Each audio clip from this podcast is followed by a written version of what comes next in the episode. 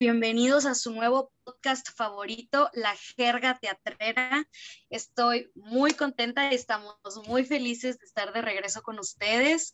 Este, creo que estuvimos un poquito desapagadas nosotras, ¿verdad, Yaneli? Ya no habíamos aparecido por aquí. Exacto. Entonces, creo que es nuestro primer retorno en la segunda temporada reformada con más que va a tener la jerga teatrera. Este, este, bueno, pues estamos de regreso, Yaneli. ¿Cómo te sientes de estar de regreso aquí con Estoy muy feliz que se haya podido hacer una segunda temporada, que la respuesta que nos dieron, nos dio el público, haya sido tan padre que nos invitaron a hacer una segunda temporada. Entonces ahorita tenemos invitados bien chidos, en serio, les van a encantar. Tienen muchísimas cosas que enseñarnos y pues a darle con este capítulo. Este, pues estamos muy contentas de tener a este invitada sasasasasazo con nosotras. Eh, les vamos a ir contando un poco sobre él, para que ustedes ahí vayan tratando de adivinar quién es. Y pues nada, los dejo con mi amiga Yaneli para que les diga con quién nos vamos a enfrentar hoy. Bueno, pues ahí les va, está largo esto. Actor de teatro, cine y televisión, egresado de la licenciatura en arte teatral por la Facultad de Artes Escénicas de la UNL en el año 2011. Durante sus años como estudiante, participa en varios proyectos independientes, entre los que destacan El verdadero pájaro, Caripo Capote, con la dirección de Mauro Jaimes, El humor británico, con el que obtuvo el premio a Mejor Actor de Reparto en la muestra teatral Nicolaita en 2008. Y Diez claves del Che, dirigidas por Francisco Cifuentes, bajo la dirección del maestro Luis Martín. Protagoniza Río de Culpas e interviene en las puestas Molière y El Eterno Fugitivo. En 2011 viaja a Ciudad de México, donde estudia el diplomado La sabiduría de la voz y la palabra disdiciente en el Centro de Estudios para el Uso de la Voz, el CEUVOS. Ha colaborado en proyectos de danza contemporánea bajo la dirección de Lidia Romero, con presentaciones en el Palacio de Bellas Artes. Vaya. Durante, el periodo, durante el periodo de 2013 a 2017 formó parte de la compañía de teatro cómico en inglés BAP México, dirigida por Vanina Waxman, donde actuó, produjo y coordinó, teniendo giras por toda la República. Recientemente destaca su participación en la serie Hernán, además de escribir, dirigir y protagonizar la obra sobre los daños que causa la mota. Con ustedes, público, Antonio Trejo. Gracias por la invitación. Eh, saludos, ¿cómo estás, Tamara? ¿Cómo estás, Janelli? ¿Cómo estás, Trejo? Muy bien. Muy bien, estamos muy felices y muy emocionadas de, tenerte aquí. Mm. Por fin. Por fin, ¿eh? Era, era un hombre tentativo desde la primera temporada y este y entre por unas cosas u otras no no podíamos lograrlo dijimos no bueno si va a segunda temporada, tiene que estar. Sí, tiene que estar sí o sí. Y pues lo bueno es que ya te tenemos aquí. Sí, no, también para poder abrir espacio entre tu agenda tan ocupada, Trejo. A veces. Un hombre, ocupado. Mira, ¿qué te parece si empezamos para romper el hielo con una dinámica de unas preguntas rápidas, así, para que contestes lo primero que se te venga a la cabeza? A ver. Algunas están más simples. psicólogo no me, no, me, no me, dejaría estar en este tipo de dinámicas, pero va, a ver qué pasa. ok, en contra de, de, de las este, recomendaciones de tu psicólogo, vamos así, con lo primero que se te venga a la mente. Va. ¿Comida favorita? Eh, asiática. ¿Bebida favorita? Mm, la cerveza cubana. Ay, qué cerveza cubana. Es que ahorita hace calor acá, entonces eso fue lo primero que se me vino a la mente. que me acabo de tomar anoche, entonces, sí. A ver, ¿cuál ha sido tu pasatiempo favorito en esta cuarentena? Efectos especiales. Ok. ¿Género musical favorito? El rock alternativo. Muy bien, esta te va a sacar un poquito, es un poquito más complicada. ¿Cuál ha sido tu mayor lección de vida? Saber que no estoy solo. Ay, romántico. libro. Sí, libro u obra de teatro que te haya marcado. Bien. La evolución de las especies de, Charles Darwin. ¿Artista escénico o actor de cine que te haya inspirado para iniciar tu carrera en teatro? Mm. Ah, es que mm, no me viene muy claro, pero tiene que tener pie por el lado de la comedia. Mm. Eh, incluso hasta lo primero que se me vino a la mente fue Al Ramones. pues sí, o sea. No te, lo, no, no te lo, o sea, no te lo podríamos poner como mala porque yo creo que a todos nos, nos marcó de alguna manera Adal Ramones. Bueno, igual estábamos un poco más chiquitas nosotros, pero como quiera. Sí, sí, sí. lo pueden ver en YouTube. no, pero fíjate, a mí sí me llegó a tocar otro rollo, ¿eh? Creo. O sea, tengo recuerdos todavía que la pasaban, pero estaba bien chiquita y no me dejaban verla. A mí tampoco me dejaban verla, la pasaban a las 11 de la noche. Ajá. Sí, me acuerdo. Sí, no, era, era, una cosa muy loca para su tiempo.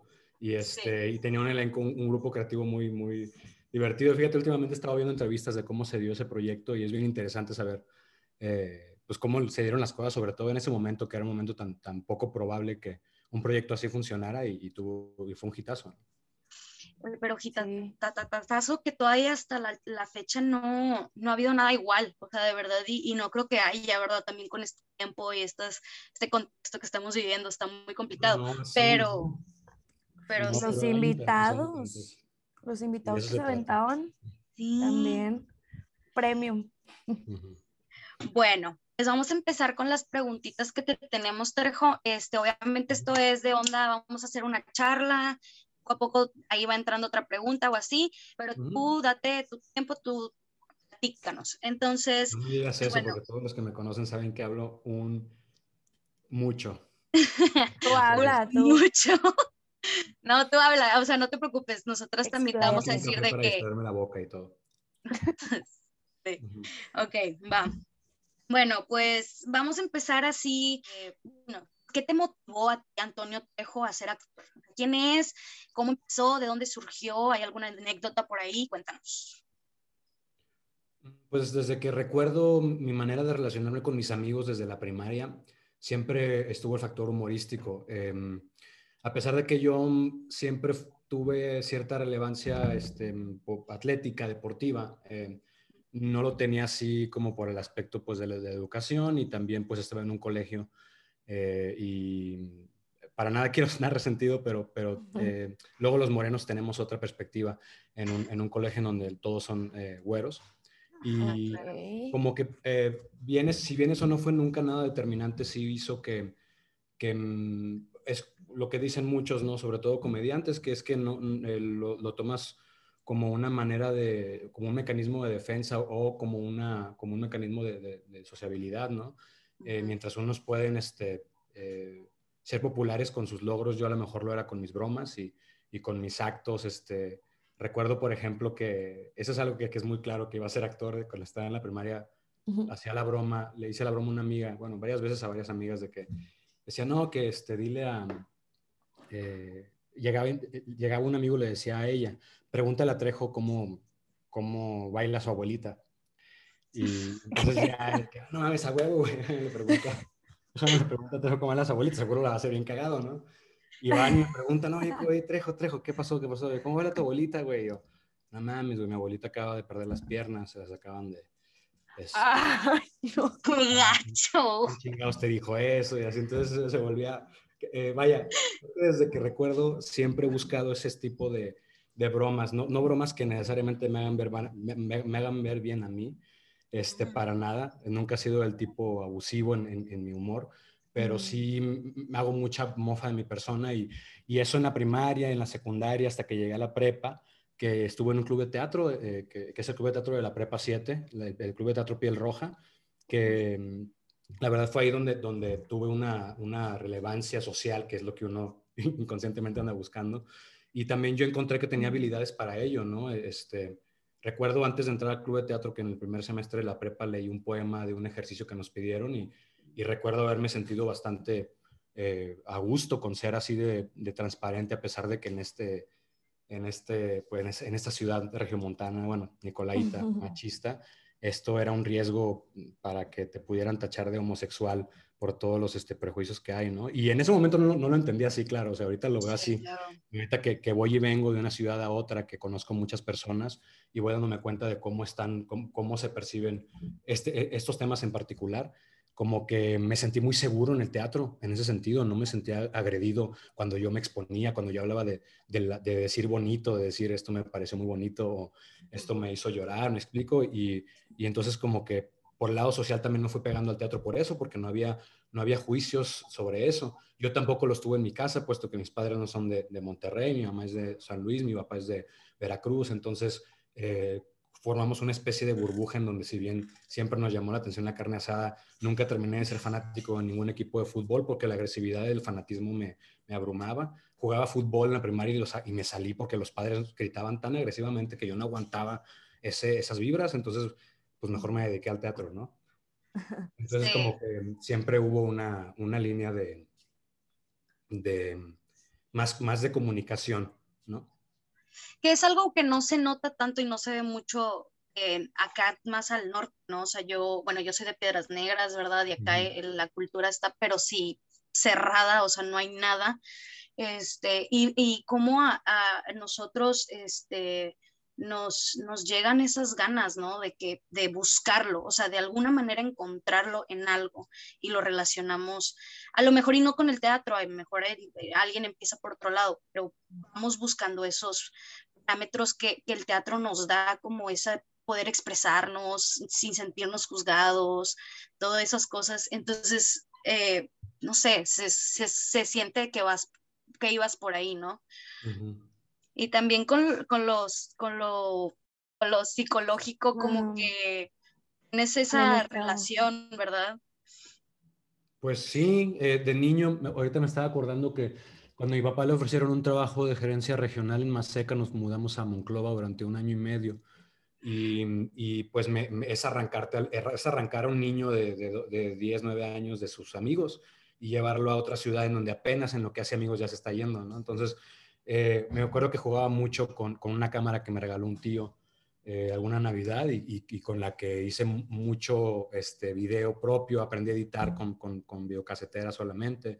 Pues de ahí viene también mi gusto por hacer efectos especiales, con efectos con pausa, efectos con, con espejos, con miniaturas, este, todo lo que pudiera hacer. Esas eran, esas eran mis tardes después de la escuela, cuando, sobre todo las primeras tardes de las pocas amistades que pude hacer allá, eso era lo que, lo que ocupaba mis, mis tiempos. Entonces también había una relación eh, con la creación eh, a través de la cámara. Ya después la encontré en el teatro. Entonces ya olvidé la cámara, pero como quiera siempre había algún sketch que grababa con mis amigos, no necesariamente con mis, con mis este, colegas de teatro o con mis compañeros del, salón, sino con mis amigos de la prepa, con los que hasta la fecha me sigo hablando, que son amigos que bien pudieron ser grandes actores o cómicos y, solo, eh, pues que uno es un economista que ahorita anda en Canadá, otro compa este, es este, ay, editor, está en Francia, otro compa es este... Qué padre. Eh, Qué padre.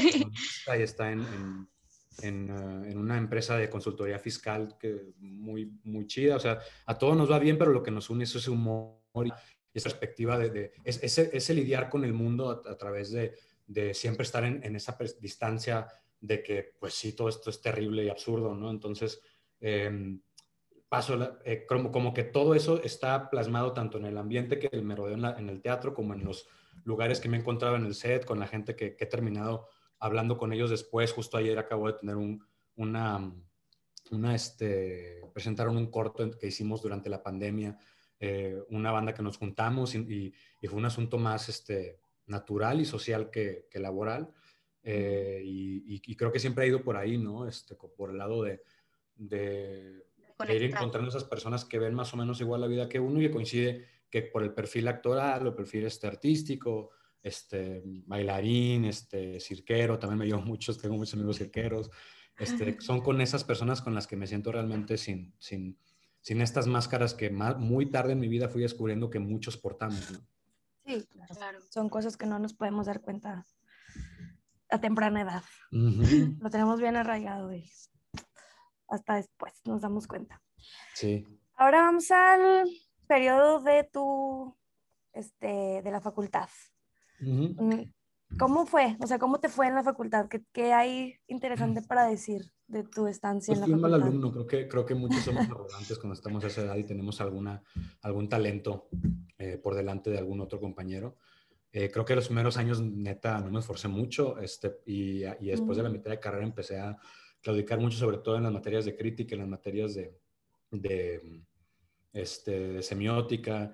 Son más eh, teóricas, en- las teóricas. Sobre todo con disciplina, porque vaya, yo criticón soy, pero lo único que me faltaba era esa disciplina de, De saber presentar, redactarlo. Poner mi punto de vista en una hoja y, y, este, eh, era una carrera de cuatro años, la hice de seis, o sea, me- fui a tres graduaciones. No manches, Sí, ¿es en sí, serio? No, no fui un buen alumno, yo creo que muy a huevo me, me, me titulé. Este, no sé si califique para maestría, eso me preocupa, que, que el promedio me ayude. Este, pero lo que sí es que mm, eh, eh, tuve chance de, de hacer mucho teatro, tanto con, o sea, ya sabes, ¿no? De repente tienes Ujú. cinco, estás una- como actor, este, y eso, bien que mal, aunque lo hagas con las patas y así, pues te da un ritmo, te da una, una, de eso a solo estar, este, imaginando que lo haces, a hacerlo completamente ante un público, aunque sean cinco y aunque sean tus papás, Sí. sí genera un- una, una experiencia, quieras o no. Ujú. Este, sí, yo creo que, que, los, que ya en los últimos años me enfoqué más, eh, ya, ya estaba más tocando el terreno profesional y, y ya me quedaba claro que no eran enchiladas este, y, que, y que inclusive pues el título no era lo que te iba a dar el trabajo. Entonces, este, lo que sí es que eh, tuve oportunidad de conocer todos los, como la carrera está enfocada no solo en la actuación, sino también en lo de la iluminación y así. La verdad es que estoy muy involucrado con esas cosas. Desde niño me gustaba mucho eso este, el, el asunto de, de producirlo completamente. No, no es coincidencia que ahorita tengo un monólogo que, que yo escriba, que, que, que Mm. dirija, que actúe, este, y que esté, pues, eh, sí, sí, sí, o sea, es este, parte de, esa, de, esa, de ese hábito que tenía desde niño, aunque no supiera que se llamaba teatro, no supiera que se llamara tal o cual. Este, y, y como que aquí en la, en la facultad tuve la oportunidad, sobre todo pues cuando haces ejercicios, ¿no? De probar tu, tu, tu, tus ideas. Es una especie de método, de método científico en donde tú crees que algo que propones va a funcionar y ya que lo ves, lo, lo te pones a trabajar. Este, Te das cuenta que no tanto.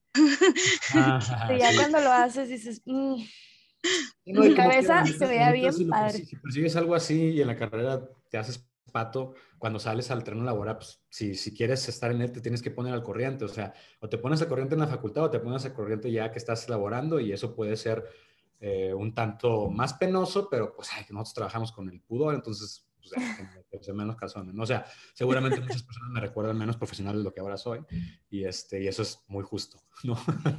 Pero siento que el error y el, y el intentar y el experimentar y todo eso es parte de la facu, ¿no? Como que todos estamos ahí sin saber qué onda. O sea, ahorita que nosotros ya nos vamos a, a graduar, de verdad, yo creo que estoy más perdida de lo que estaba. Y estoy casi segura, y, es- eh, y lo estoy tomando en cuenta, creo que me voy a hacer también como tú y me voy a salir en seis años, que yo no estoy preparada para salir ahorita de la facultad todavía. O No, sea, no, pues, no, pues es que a- nada hay que hacerlo, pero sí es cierto que la pandemia es una situación muy particular y, y es bien lamentable que cuando les estaba dando la, que fue el curso la vez pasada, ah, sí. les preguntaba, les, les decía sin tomar en cuenta su sensibilidad, qué triste que, que pierdan un año de no convivir, porque también parte de, estar en la facultad de socializar y, y conocer y meterse con la gente y pelearse y reconciliarse y este... Y beso de tres. Ajá, todas así, pues es que así es, digo, o sea, es lo que digo, o sea, cada quien, ¿no? O sea, pero lo que digo es que si es, un, si es una, una arena en, la- eh, que, en donde suceden también muchas cosas que, como sabemos, para la actuación son muy importantes porque pertenecen a la vivencia y a la experiencia humana, ¿no? Entonces, qué lamentable. Sí, la verdad, fue- es muy lamentable, fue muy triste. Nuestro último, nuestro último ya año. vendrá, ya vendrá tiempo, van a poderse ir a una, una quinta, a cotorrear. Dicen Sí, que sí, ahí, ahí está, ahí está en, en, en on the en making los eso. planes. Claro, Sí. pues sí, y de repente, ah, este, toda la universidad se contagia de COVID por una fiesta que organizaron los de FAE. Bravo, Ah, bravo. Aquí se dijo primero. Qué raro, los de, los de teatro, qué raro. qué raro que Oye, estén haciendo el Y luego tú, o sea, ya, eh, bueno, ya a los seis años, todavía después de todas las metidas de pata, etcétera, etcétera, ¿cómo fue? O sea, ¿qué hiciste después de salir de la facultad? O sea, creo que es algo que ahorita nosotros que ya vamos de salida nos preocupa demasiado saber, o sea, no sabemos ni para dónde darle, o sea, y menos ahorita. O sea, ahorita creo que es como que muy complicado. Entonces, ¿qué, qué fue lo que tú, a ver, vamos a ver, hiciste tú cuando, cuando saliste? ¿Cómo fue tu? Pues pasé por todos lados, estuve de mesero, estuve de, de, en un call center, como, como siempre tuve la, como siempre me gustó mucho la, la, estética inglesa y americana desde niño, me, me, pues sé inglés, estoy relacionado con la música americana, con, veo mucho, muchos, este, eh, comedia local americana, no, no, o sea, cosas que a mí no me competen porque no vivo allá, pero, este, eh, entonces, eh, eso me ayudó a tener trabajos que me pagaran bien por, por saber inglés, a pesar de que, pues, era godinear, ¿no? Pues es estar estaba ocho horas, era bien triste. A través, pero me acuerdo que, que, durante ese tiempo se murió mi mascota de, de 12 años. Ay, qué feo. qué triste. Un día tuve que irme viéndolo un poco tieso de que sabía que durante ese día iba a morir en lo que yo estaba trabajando, este, pero ya, ya un poco consolado. Y, y, te digo una cosa, sí son cosas que pues tienen que pasar en el sentido de que, de que mm, tienes que mm, encontrar la forma, ahorita hablaba con una compañera que seguro conocen sobre que se había decepcionado del teatro bien fuerte y se me, me sacó de onda. Y le decía, pues se me hace bien triste, pero es súper súper reconocible, digo, súper respetable porque la neta es que puedes ir y venir o puedes simplemente ya dedicarte a otra cosa, pero mm, sí es cierto que, que mm, antes yo pensaba, esto no le va a gustar escuchar a los maestros, pero antes yo pensaba que más los oídos. más importante era el teatro, pero para mí ya no es eso lo más importante. Para mí lo más importante es mi vida, mi felicidad con la gente con la que lo comparto, eh, con mis amigos con los que comparto el tiempo y, resulta que son personas que, que, están en el medio, que me que voy conociendo, personas que acabo de conocer y que siento que las conozco de hace mucho.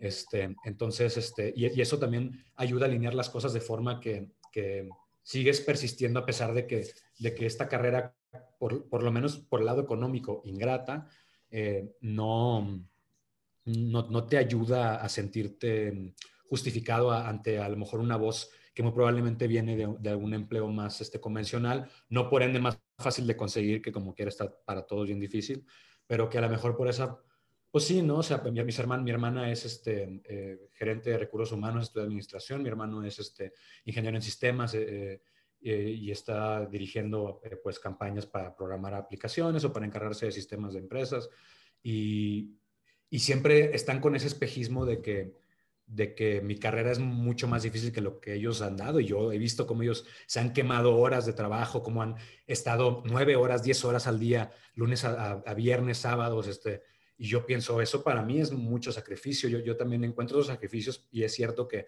pues conforme uno pasa los años en esta carrera, esto se le hace normal. Al principio, por ejemplo, vivir en la esquina de una sala los primeros años en, en, en, DF, a mi, a mi, familia le podría parecer muy aterrador y mejor ni se lo compartía, pero para mí era completamente normal este, y, y no me afectaba, por lo menos en el aspecto este, de estatus, de la idea de lo que, ay, no, por de mí, que estoy haciendo, porque estoy aquí. No, o sea, para nada, lo, lo viví, lo disfruté bastante. Este, y, y, ya estás feliz de que no, ya no es así.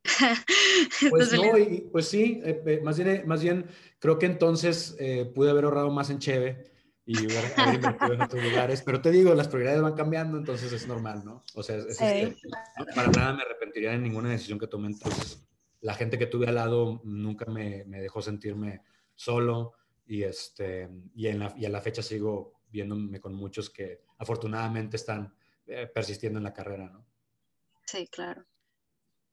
Entonces, este, entonces, pues viviste de todo también. O sea, no es como que nada más te quedaste eh, directo a, porque como que tenemos esta idea de que tengo que salir y trabajar dentro de, si no, no la estoy haciendo. O sea, si no, no, no la voy a hacer. No, como no me puedo conformar con un trabajo normal. O sea, eh, nada más tienen que hacer números y, ya vamos a entrar al tono dramático para que agüiten. O sea, cuánto te pagan por una beca, cuánta gente está involucrada en el, en el, proyecto, cuánto tiempo están ensayando para sacar el proyecto, cuánto, cuánta gente va a ir y si, y si cobran la taquilla, porque con arte sigue sin dejarnos cobrar taquilla, este, es este que, que este, bueno, aunque, hay, que es justo decir que hay veces en las que pagan la función y eso también es otro, otra manera de apoyarnos, en, no dejarnos en la incertidumbre de no saber cuánto va a entrar, que es como en el caso que sucedió en la pandemia, ¿no? Eso, tengo, eso hay que reconocerlo. Pero lo que digo es que haciendo números no se arma.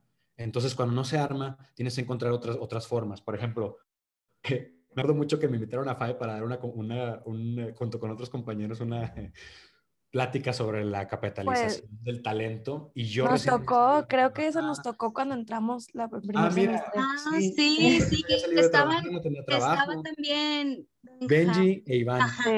Sí, ellos, sí, Y, recuerdo mucho que, que, yo no tenía trabajo, como que pues obviamente es una contradicción decir que voy a hablar cómo capitalizar el talento y no tengo trabajo y a solo tengo unos ahorros y a ver, tengo nada más para dos meses, o sea, entonces pues lo más natural que se me hizo fue pues, contar justo que lo que sucede es que constantemente uno se está preguntando este, si quiere seguir en esta carrera. Es, es, un, y es una pregunta que conforme uno más grande está, hay más en riesgo, ¿no? Por decirlo así, eh, hay, hay, más en juego. Em, eh, hay más años detrás en juego, hay, hay más, este, eh, digo, tengo 33 ahorita y siento que todavía podría equivocarme hasta los 40, entonces relájense, siento yo. Todavía hay chance. Este, pero lo que digo es que sí, em, entiendo que, que, que, que, pueda ser desalentador. No obstante, lo que sí es cierto es que es competitivo en, cualquier aspecto. Em, en, cuanto al teatro por, sí mismo, el medio teatral, el actor en el teatro, pues sí, es, es difícil, sobre todo en, en Monterrey, en, en cualquier provincia, no hay tal concentración de gente o demanda de, de teatro de ningún tipo como para que algún actor se sostenga solo de este, incluyendo yo creo ningún actor de, de, por ejemplo, del Versalles, que lamentablemente también ya cerró. Este, yo creo que no podría vivir de solo ser actor este, si estás en el Versalles. Y luego también ahorita recuerdo que de repente te encuentras con directores que les falta flexibilidad para entender esas cosas.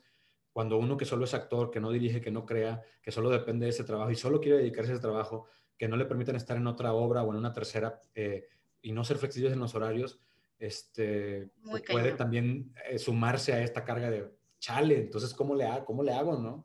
Está imposible. algunos tienen el gusto de, mira, también a mí me gusta escribir, a mí también me gusta producir, me gusta enseñar, me gusta ser maestro. Me recuerdo que, que nos llevaban allá a esa conferencia como si fuéramos ejemplo de no sé qué, y ahí, había, ahí tenían maestros que, que, que siguen haciendo teatro bien chingón y que, y que son sus maestros de diario y que, y que siguen este, al pie viviendo de esto, entregados solo a esto. Y, y yo creo que, que, incluso hay, hay mejores ejemplares eh, de siempre, siempre los habrá de, de, de, cómo uno puede persistir, otros producen, este, de cualquier tipo de teatro que sea. Por ejemplo, estoy seguro que, que Renan, que eh, Renan Moreno, Renan Galindo, hacen un teatro que, que les puede proveer y, y eso es el, el, el, santo grial, el sueño de, de todo teatrero. De cualquier estilo para cualquier público.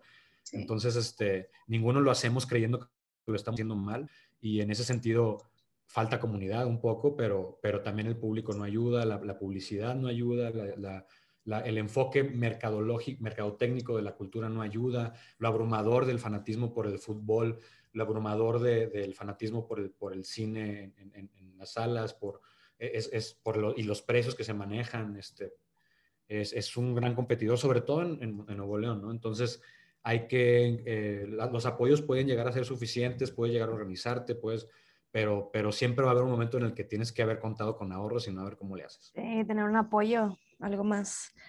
Bueno, ahorita que estamos hablando de eso, del, del, trabajo, que es muy difícil hacerla solamente de actor de teatro, pues tú ahorita estás trabajando en, en televisión y, y, has trabajado en cine, entonces ¿Por qué no nos platicas tantito de, de, cómo fue? O sea, cómo llegaste a eso y cómo está haciendo ahorita, cómo es trabajar en, en estas plataformas nuevas, enfrente de la cámara.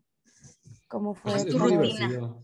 Es muy divertido, la verdad, para mí. Eh, eh, creo, creo, que vale la pena empezar por esta perspectiva. Luego me topo a compañeros que solo han hecho televisión o, o cine y les cuento, no, yo vengo del teatro. Y me dicen, ay, a mí me encanta el teatro así como una especie de distancia. Y, y, no, y no, lo, no, lo, critico, no lo digo como algo despectivo, lo digo como, como que en efecto se desconoce toda esa persistencia y resistencia que se tiene que tener, aparte de que si estás haciendo teatro y le batallas, es muy probable que no vengas, de, de, de, que no tengas un respaldo económico fuerte como para relajadamente dedicarte al teatro, ¿no? O sea, y no uh -huh. ser juzgado. Y aparte, súmale si es que tus papás lo entienden, entre otras cosas, ¿no?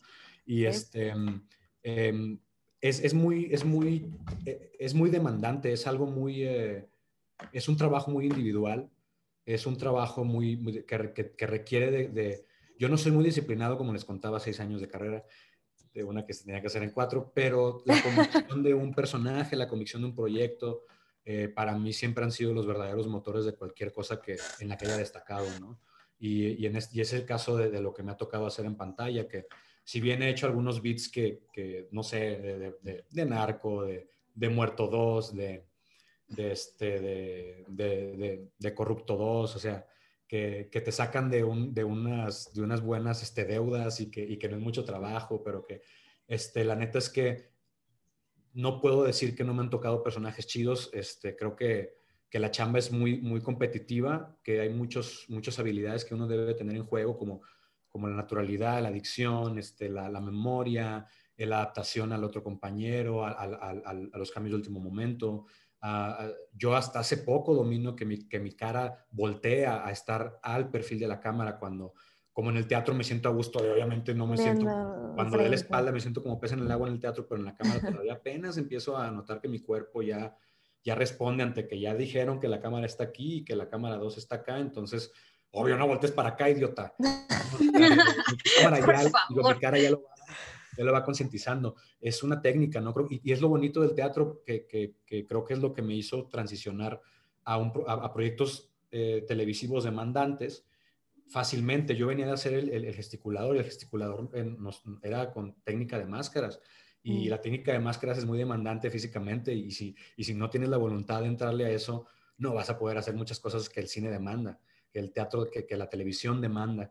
Eh, em, por ejemplo, lo último que acabo de grabar fue para TV Azteca, unos unitarios que van a salir, eh, todavía no sé si puedo hablar mucho de ello, pero el punto es que eh, se grabó de una sola toma. Vamos grabando este, una secuencia, dos secuencias, vamos ensayando una, dos, tres secuencias en la misma locación y luego, y luego grabamos las tres secuencias y si hubo algún error de diálogo, de, pero el trabajo de los actores tiene que estar desde antes de que, llegamos, de que llegas ahí cuando uno, uno como teatrista en, en, la, en, la, actuación del teatro está acostumbrado a, a, llegar tranquilamente a explorarlo, incluso con el texto en mano y, y ver qué onda.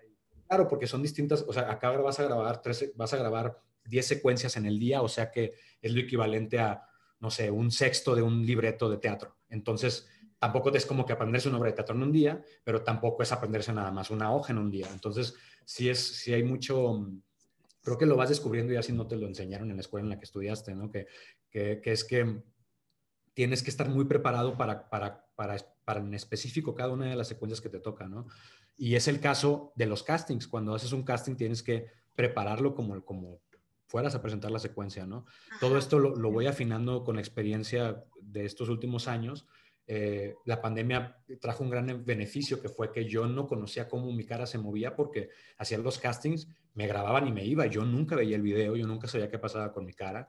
Y ahora que tengo más conciencia de cómo se mueve, de cómo me veo cuando estoy enojado, que yo creo que estoy bien enojado y no se ve, o que yo creo que estoy siendo muy, muy relajado cuando estoy haciendo mucha gesticulación, entre otras cosas, la pandemia y el sistema que implementaron para seguir trabajando, que fue mandar eh, los castings por tape, eh, por, sí, por internet, este, me ayudó a, y hice equipo con, con mi eh, agente que es Fernando González, que lo amo, que, que hemos hecho un equipo, un gran equipo, en serio, no, son, no, no, es una lamina de huevos neta, es algo bien bonito y he escuchado Aunque aquí, hasta acá me llegó, pero He escuchado horrible, he escuchado terribles, terribles, terribles anécdotas de gente y, y, estoy seguro que este no es el caso y, y neta, junto con él eh, y, y, con, mi, con mi vecino, actor también que vive aquí arriba, he, ido coachando cuando me dan este réplica, cuando me dan su punto de vista, con Lucero también, que es todo el tiempo me está echando la mano y nos estamos echando la mano en los castings, mi novia que llevo con ella, que es actriz, y, este, y la neta es que eh, te das cuenta de que es algo bastante específico, si bien en el teatro, por ejemplo,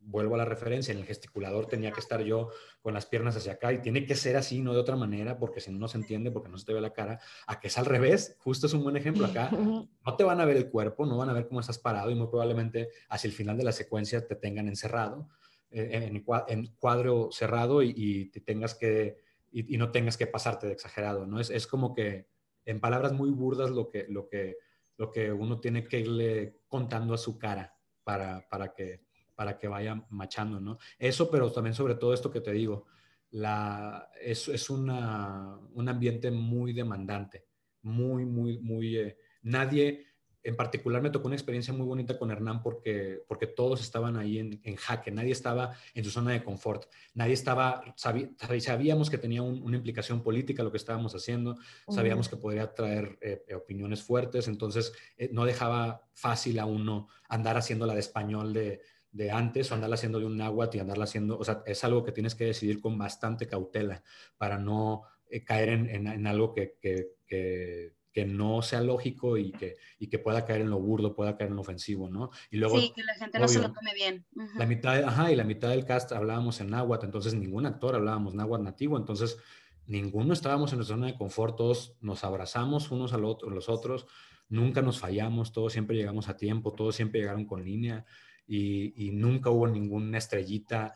El, el, protagonista Oscar hasta la fecha sigue siendo un compañero muy, muy eh, comunicativo, seguimos este, em, sabiendo que nos unió algo que, que tuvo que ver con, con, un cruce de cosas muy particulares y que a mí en lo particular eso, eso sí no le tocó a los demás, pero para mí fue un primer proyecto, o sea, que, que me acuerdo que los últimos llamados le contaba a Michelle Brown, que hacía de Alvarado, le contaban, ya en la, en la madrugada estábamos en las últimas tomas y le decía, vato, pues es que ustedes, la neta, yo siempre he estado bien nervioso todo este tiempo porque pues para mí este es mi primer proyecto fuerte y yo me sentía siempre todo el tiempo, pues, para empezar, además de que tenía que lidiar con mis diálogos y con, y con tener, con tener enfrente a Jainada, con tener enfrente a Dagoberto, con tener enfrente, a, compañeros muy, muy, con los que nunca pensé que fuera a trabajar tan pronto, porque siempre lo tendré ambición, pero nunca pensé que fuera a ser tan pronto. Este, además tenía que lidiar con, con, que, con que no necesariamente dominaba la cámara, entonces tenía que estar muy, tenía que llegar muy, muy preparado con todo para poder estar atento de lo que pasaba en el set. Entonces fue como un curso intensivo de relaciones públicas, porque aparte nos trajeron de tour de medios por todos lados, como de actuación, como de actuación ante la cámara, y también de darme cuenta que a pesar de que te puedes topar en algunos sets, sobre todo cuando, cuando llegas de visita a hacer un beat, actores que están en 60 capítulos y tú llegas a uno, pues es difícil conectar, ellos ya traen su onda, entonces, este, pero en este tipo de experiencias es algo muy grato. Que te recuerda al teatro, que te recuerda la unidad que tiene el teatro y que es lo que, como te decía desde el principio, es lo que ahora tengo muy claro que es lo que busco, ¿no? No la chamba per se, que claro que como, como, como em, elemento familiar ya lo, busco como prioridad, este, no, no es eso lo que me guía y afortunadamente ya tengo la, intuición de, saber en dónde no me conviene trabajar. Sí, y, y, de hecho, o sea, lo que nos cuentas es como que creaste en tu, a lo mejor pandemia o antes de pandemia y mediante pandemia como una comunidad, ¿no? O sea, como que es algo que eh, dentro del teatro buscamos y formamos familia y si siempre es eh, el mismo director va a querer trabajar con sus mismos actores porque ya, o sea, es como, de cierta manera se crea como un, como, un, como un grupo, como nosotros ahorita en la facultad tenemos nuestro grupito y nos gusta trabajar juntos y queremos seguir trabajando fuera de, y es como que eh, tú también ahí en tu, tu momento, a tu manera y en tu tiempo fuiste formando una comunidad. Y esto, o sea, ¿cómo ha cambiado esto a ti, o sea, post pandemia, la profesión del actor? O sea, ¿cómo lo ves ahora tú? ¿Cómo cambia? O sea, tu proceso ahora es mucho más de tengo que llegar y hacer las cosas bien porque literal no podemos estar más de 10 personas en el set o no podemos estar más de 3 personas en el set o cómo, cómo ha cambiado todo proceso como actor. Pues así en, en, concreto lo que ha cambiado es que tienen que hacer una prueba PCR dos días antes de, de poder grabar y, y, llegando tienes que traer la máscara todo el tiempo hasta, hasta antes de que, Qué horror. realmente. Qué horror, este, prueba siempre, ¿no? Qué feo. Sí, la verdad a mí me da igual, yo tengo fosas nasales grandes, eh, esos tienen grandes ventajas, entre ellas poder correr rápido y, no, y, no, y que no se me tape. No, este, aguantar, eh, eh, darme, darme, cuenta rápido si algo se está quemando, entre otras cosas. Pero este, en el, el, em, el proceso sí, al principio cuando, el primer proyecto que hice cuando estábamos en pandemia fue con Argos y ahí sí eran muy, muy, muy, muy, muy, este este, estrictos, como que íbamos empezando ya mucho tiempo antes, me hacían prueba cada dos días. De hecho, como que por alguna especie de, de, ahí de error de papeleo, me siguieron haciendo pruebas como dos semanas después, cada, cada media semana, hasta que yo les hablé, les dije, oigan, ya dejé de grabar con ustedes, ya estoy rapeado, porque ¿por qué me siguen haciendo pruebas? Eh, o vaya, o sea, por mí, perfecto, pero, porque pues a mí me está saliendo chido, pero este, cada semana estoy tranquilo, pero ustedes no es así, ya no, sí, este, ya, vamos a cortar, ya cortaron las pruebas, pero y ahora más bien es algo muy concreto y, y, uno tiene que confiar en que el compañero días antes de grabar no se expuso tanto, no salió mucho, le didijo a su pareja que, que ella fuera la que fuera la horrera y no uno, y que, y que este, y pues eso, pero afortunadamente todos están muy alegres de volver al set, ahora que estaba con TV Azteca, que no había trabajado con ellos en particular, se sintió una, una, una, una, energía muy chida porque todos ya estaban con muchas ganas y aparte a TV Azteca hace mucho que no hacía, ya llevaba como tres años creo que no hacía ficciones, de hecho ya había declarado que no iba a hacer tales cosas y ahorita volvieron a, hacer ficción con este nuevo proyecto y, y, este, y todos se veían bastante contentos, yo me la pasé muy chido.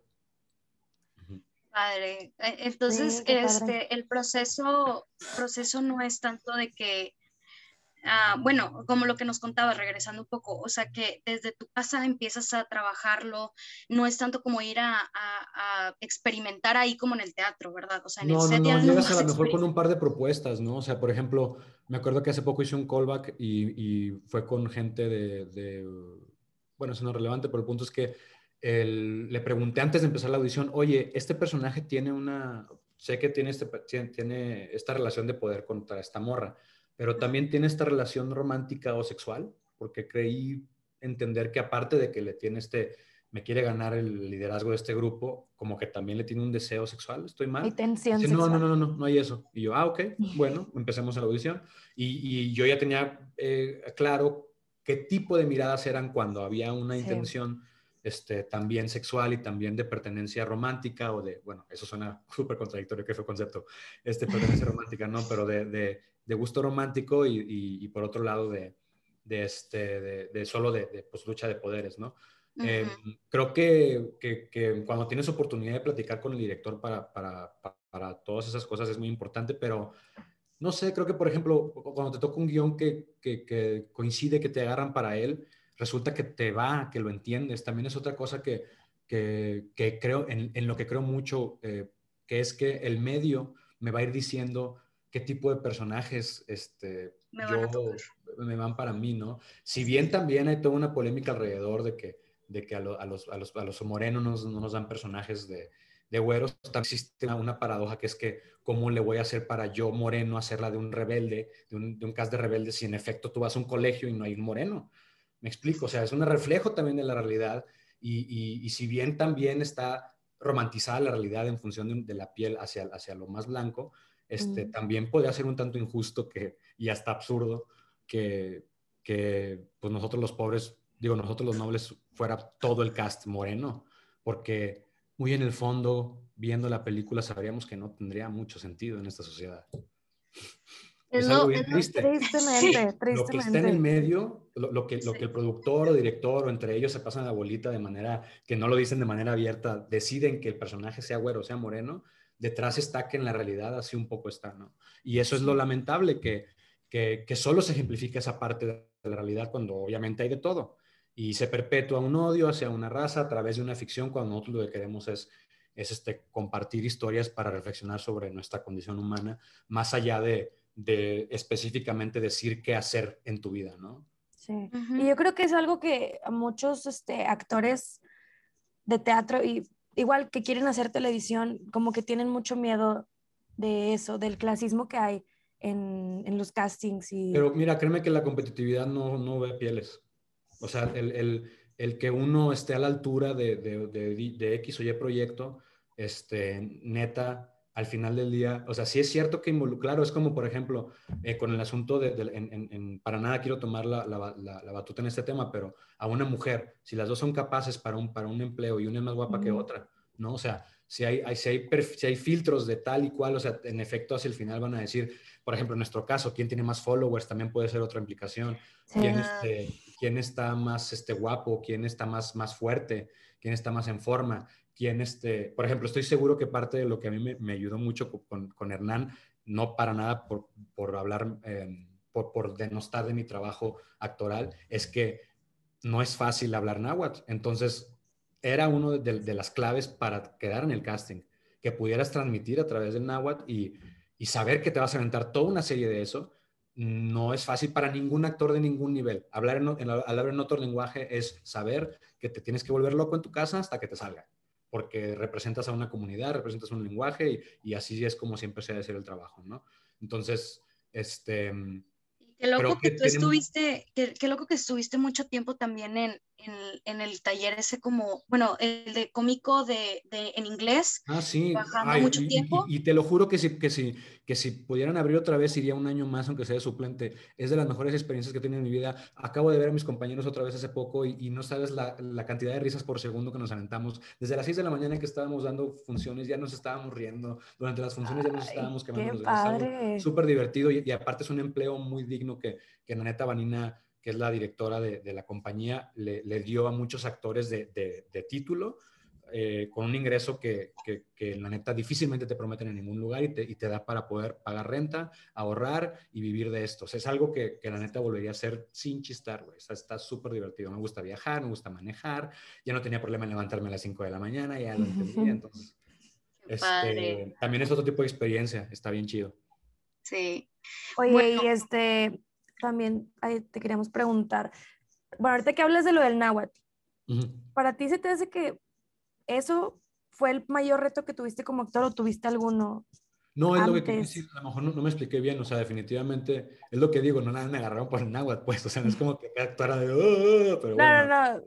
O sea, pero, eh, no, eh, te digo, otro de los retos fuertes era que que tuve intuición para la cámara, pero no tenía técnica para la cámara, definitivamente no la tenía. Entonces, eh, de repente una toma más porque el actor no volteó, literal, era lo que pasaba. Pero pues ya dejé mal el contrato, entonces se friega, ¿no? Pero, este, pero la neta es que tuve una chance de aprender con de los mejores este, y ver también que es un trabajo que cuando llegas bien preparado, que es la onda, tienes que volverte loco en tu casa y, y así organizar bien tus tiempos y, de construir las tareas que te tocan. Por un lado tengo que pronunciar y por otro lado tengo que aprenderme esta memoria, pero por otro lado tengo que reflexionar sobre la escena, interpretarla y probarla si está muy enojado o si más bien está angustiado o si está decepcionado para poder llegar al set y aparte de decirlo en náhuatl, que me digan, no, es que estás muy enojado, por favor bájale, o lloraste mucho, por favor bájale, o este, estás muy tieso, por favor súbele. Entonces, y eso tiene que quedar en dos, tres tomas porque los tiempos ahí cuestan literal miles de millones. En particular en esa producción costaba mucho. Entonces, eh, esa presión, afortunadamente, antes que, bloquearme, me, produjo ansiedad, que en mi caso en particular se traduce, como tengo rasgos obsesivos compulsivos, en, ponerme a trabajar en algo si no, no duermo.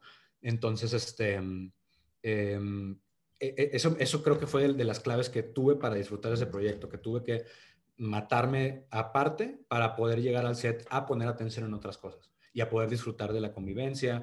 Eh, eh, tengo amistades muy entrañables ahí, todavía acabo de ver a unos que, bueno, en fin, ese, eh, espero que, que, que, en el camino a todos nos toque poder encontrar esos cómplices que, que se van, este, y neta se encuentran a toda altura de la vida, ¿eh? O sea, no es nada más en la, en la facu, no es nada más. Yo tengo amigos tanto de la prepa, con los que sigo haciendo cosas, algunas profesionales y otras nada más así de que creativas, pero, pero hechas así como producto y otros compañeros que acabo de conocer y que, y que siento como si los hubiera conocido tanto para la labor como para la carne asada, ¿no? Y entonces, ¿cuál es uno, bueno, ya así como para ir cerrando? Claro. Este, ¿qué consejos? Les dije que hablaba un chingo, les dije que hablaba mucho. No, pero está muy bien. No, pero está muy bien, está muy bien. Y no sí, es pues para eso es un talk show, no es un, no es un, este, un silence show. Sí, no. Puedes hablar todo lo que quieras. Este, pero no, te digo, este. Pero ya cállate. Vamos a. pero ya, por favor. No, güey. Este, no, no, no. Este, mira, vamos a ir con la jerga, la jerga que nos diste. Ah, en este, este es uno de los segmentos que tenemos. Eh, vamos con la jerga del día de hoy, que es dar chicharrón. Cuéntanos, Trejo, ¿qué es el chicharrón? Dar chicharrón es ir a la Ramos, no. Dar chicharrón No, Regio. Eh, darle espalda al público. No es cierto, no es cierto. Dar chicharrón, sí, bueno, cuando te das chicharrón a ti, darle espalda al público. Cuando le das chicharrón a un compañero, te atravesaste en el, en, el campo de visión entre el público y él. Y también dar chicharrón es eh, hablar tú sobre una música en alto, un sonido en alto, a ti mismo, o darle chicharrón a un compañero, es que él esté hablando y tú hables sobre su línea. Eso es lo que recuerdo. Ya no, últimamente ya no, ya no lo usamos tanto, la neta. Es de que, eh, estás hablando encima del otro, pero ya no decimos. de que no me estés dando Lo recuerdo de antes. No, no, me acuerdo quién me lo contó ni nada, pero lo recuerdo porque siempre me venía la imagen de un crujiente chicharrón. Yo me acuerdo. Hay maestra que lo dice. Sí, me acuerdo con esa, esa jerga en específico. Yo, cuando estaba aquí en Piedras, que teníamos un grupito de teatro, fue la primera que me enseñaron y fue como, ¡Ah! me siento bien profesional porque me sé jerga de, de teatro y, que, y lo usaba para todo, pero no era para todo. Bueno, este. Ya, este, para terminar este no sé si tengas algunos consejos que darles a los chavos que, como nosotros que estamos egresando o que quieren empezar este, a hacer teatro, este, que se quieren pues inscribir a la FAE, que quieren inscribirse a la escuela de teatro, no sé, o sea, ¿qué pues consejo darías? Este, no, pues mira, como yo te decía, para mí tenía mucho sentido dedicarme a esto, la verdad. De hecho, ahorita que les contaba un poco me, conmovía porque estoy, estoy este, retomando mm, entrenamientos de, de, dobles de acción. Sea, un, compa de Hernán, eh, este, em, que, que si seguía cotorreando, hasta ahora me atreví a decirle, oye, pues vamos a entrenar porque yo veo que tú entrenas todo el tiempo, ¿no? Entonces le caí, es un entrenamiento bien pesado, pero este, es lo que yo desde niño hacía. Yo me juntaba con un compa que se llama Alex que, mm, que este, lo conozco desde que estábamos en la primaria, desde el primer año de primaria lo conozco porque éramos vecinos y para la secundaria hacía, grabábamos secuencias de pelea tipo Jackie Chan en, en las arboledas de San Jorge, ahí en San Nicolás. tipo Jackie Chan. Todavía tengo, sí, todavía tengo los videos, no tienen sentido obviamente las secuencias, pero tampoco tuvimos en nuestro poder una cámara, nos pusimos a jugar y, y de repente me olvido de eso y, y hago teatro, siempre ha estado el humor presente, de hecho he, llegado a hacer stand el monólogo está mucho, de lo cual de hecho debería hablar si es que lo van a escuchar pronto, este, este podcast. Este, em, creo que, por un lado, para dedicarte a esto debe tener un sentido y, y, vale intentarlo y, y, es bastante valeroso. Por ejemplo, me acuerdo que una persona a mitad de cara dijo, no, yo no, yo mejor creo que yo estoy a otra cosa. Y, y la es súper respetable, es súper igual de difícil dedicarte a la ingeniería o a, ser un doctor que, que, dedicarte a esto. Si es, que se, si es que se hace bien, es muy, todo, cualquier cosa es demandante. Y, este, y siempre es válido de repente tomarse breaks. Te digo, acabo de hablar con una amiga que, que digo, vale, date. O sea, pues es súper válido. Yo, a mí me ha pasado y estuve un año en un call center, ah, creo que hice una hora en todo ese año. O sea, y si fueron preguntas de, ah, me siento bien mal, me siento bien raro, me gastaba dinero en distraerme, entonces como que no tenía sentido estar haciendo dinero para distraerme de eso. Entonces, este, yo, yo, lo que aconsejaría es eso, que si, que si lo sienten, que les pulsa, que lo intenten, que lo comprueben y que nunca tengan pena de darse cuenta si es que no es el camino.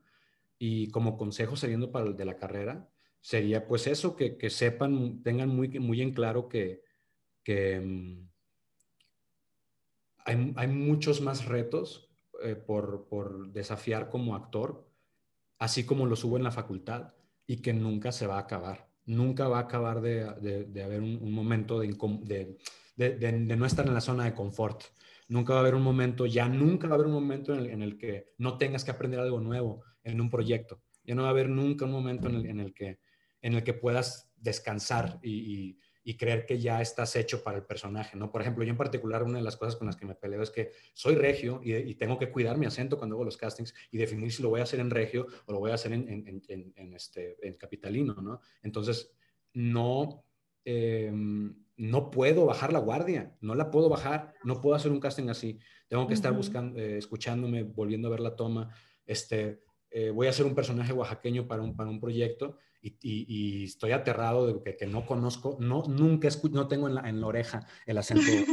no, ni yo. Entonces me la voy a bien cañón, pero a la vez sé que, que así no duerma, lo voy a lograr, porque no, porque, porque me, me porque la idea es ocuparse en ello, ¿no? Este, y, y, te digo, la presión ayuda en ciertos momentos. Yo, yo, a, mí no me asusta la presión, más bien me, le busco solución, le busco lado, le busco, y eso es, lo que uno tiene que buscar, solucionar. Entonces, si tienes esa actitud saliendo de la carrera, eh, no creo que vaya a haber un momento en el que vaya a haber una sola queja. A lo mucho vas a darte cuenta que no estás trabajando con la gente con la que quieres trabajar, pero nunca va a haber un momento en que digas, estoy dando un buen para nada, porque la neta es que sí se da. Y sin el teatro, incluso en el comercial, claro, ustedes saben que el teatro musical, por ejemplo, claro que paga muy bien este, y, es más fácil identificar la técnica porque las bailarinas y las cantantes tienen que estar todos los días, el actor que tiene que estar haciendo todos los días. ¿Qué es lo que tenemos que estar haciendo todos los días? Entrenando.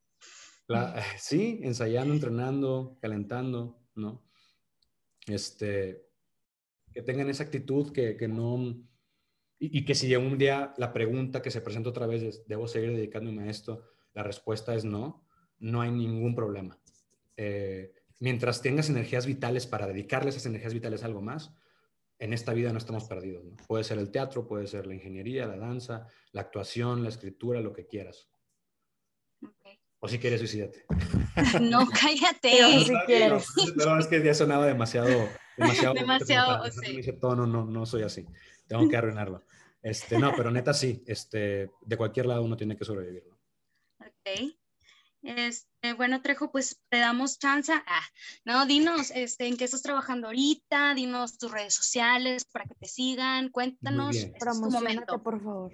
Por, una parte estoy por eh, este proyecto que, de que acabo de grabar, yo creo que se, va a que se va a presentar. Se va a estrenar en TV Azteca, yo creo que en un par de semanas. Yo estoy hasta el capítulo 30 y algo. Este, hay otros muchos compañeros que, también se están abriendo mucho las puertas. Nosotros vamos creciendo y vamos ocupándolos. Obviamente, también eso, eso pasa. Ay, ¿por qué no me dan papeles? Pues tú tienes 20 años, hay dos papeles para personajes de 20 años y hay 20 papeles para personajes de 30 y 30 papeles para personajes de 40 y como 50 papeles para personajes de 50, entonces también eso está en contra de nosotros estadísticamente. Este, pero bueno, el punto es que eh, hay muchos otros compañeros en los unitarios que, con los que no trabajé, pero que va a ser muy divertido verlos. Los textos no son igual de como antes eran muy melodramáticos, aunque claro que tienen esos tonos, por lo cual es muy bonito. Por ejemplo, ahí me tocó un personaje de un policía que no es corrupto. es la primera vez que un policía así, que es, que es derecho, ¿no? Este, estoy por eh, eh, grabar una serie que, que, saldrá en la plataforma Stars Place que se llama Toda la Sangre, que está basada en una novela. Este, y, y bueno, eso sale hasta dentro de un año. Es que está bien extraño, apenas me estoy acostumbrando a que esos proyectos no se habla hasta que ya faltan meses de presentarse. Pero lo que sí tienen que ir a, ver es el monólogo sobre los daños que causa la mota, que trata sobre un médico eh, que llega tarde a dar una conferencia sobre las adicciones, que él no iba a dar, le iba a dar a su hermano, que sí es doctor neurocirujano, y en, este, en esta, eh, a través de la conferencia vamos viendo cómo el personaje eh, tiene una opinión muy contraria sobre la, visión muy cuadrada de su hermano y la conferencia y constantemente está contradiciendo a un punto en el que el personaje no aguanta y, termina contando cosas de su vida, de su mamá, que es bien estricta y, de, la, pero de la que depende, de su hermano que también es bien abrumador en su carrilla, pero que también sigue dependiendo de sus préstamos y de su sombra, que él sí se... Y entonces un poco es un estudio de personaje sobre el millennial regio, sobre alguien a quien probablemente le obligaron a estudiar algo que no quería.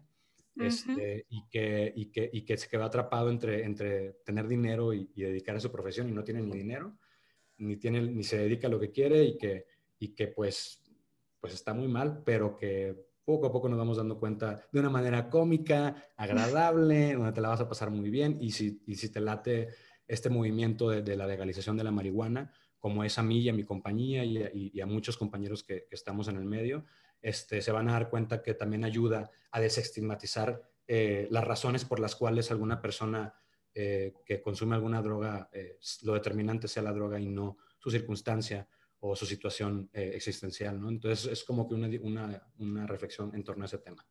El 27 eh, de mayo, eh, que es jueves, viernes y sábado, el teatro, en el Teatro del Centro de las, de las Artes, este cupo limitado por lo de la pandemia, pero neta se lo van a pasar bien chido, neta se van a, se van a excrementar de risa. Excrementar. Y a mí me encanta hacer ese monólogo, yo me río de ustedes bien cañón también. Vayan a verlo, hay unos cambios, está bien chido. Ok, bueno, este, muchas gracias. A ustedes. Sí, muchas, muchas gracias. Te agradecemos en nombre de la facultad por haber aceptado esta invitación y en nombre de la directora de Yanira Triana. Muchas gracias por estar aquí, muchas gracias por todo lo que nos dijiste, en serio, súper útil, nos la pasamos súper padre.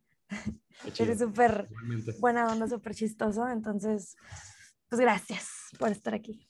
A ustedes, Tamara, a ustedes, Yaneli. Y bueno, pues cualquier cosa que andamos ya saben.